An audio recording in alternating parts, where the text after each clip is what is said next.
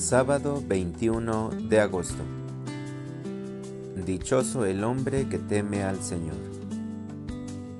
Lectura del Santo Evangelio según San Mateo.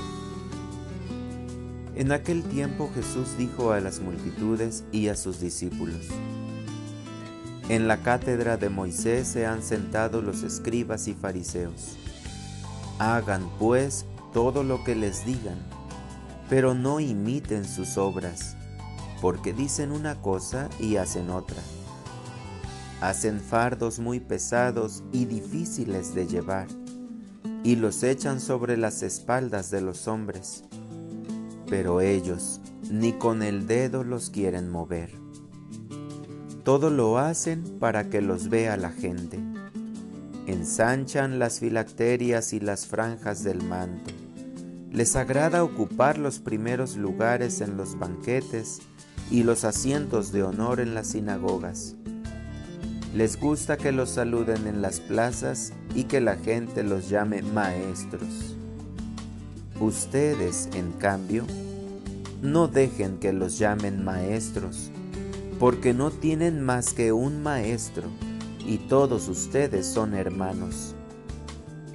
A ningún hombre sobre la tierra lo llamen Padre, porque el Padre de ustedes es solo el Padre Celestial.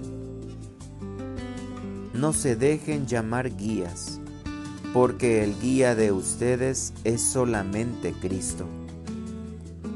Que el mayor de entre ustedes sea su servidor, porque el que se enaltece será humillado, y el que se humilla será enaltecido. Palabra del Señor. Oración de la mañana. Maestro solo hay uno.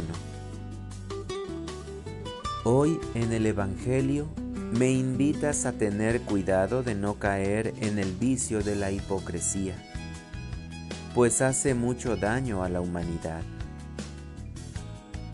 Permíteme hacer la siguiente oración.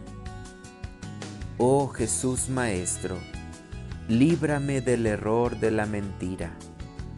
Creo en ti y en la Iglesia, aceptando cuanto por medio suyo nos enseñas. Muéstranos los tesoros de la sabiduría. Danos a conocer al Padre Fórmanos verdaderos discípulos tuyos. Aumenta nuestra fe para que podamos contemplarte. Dócilmente nos ponemos en tu escuela y seguimos tus enseñanzas para saber cumplir tu voluntad.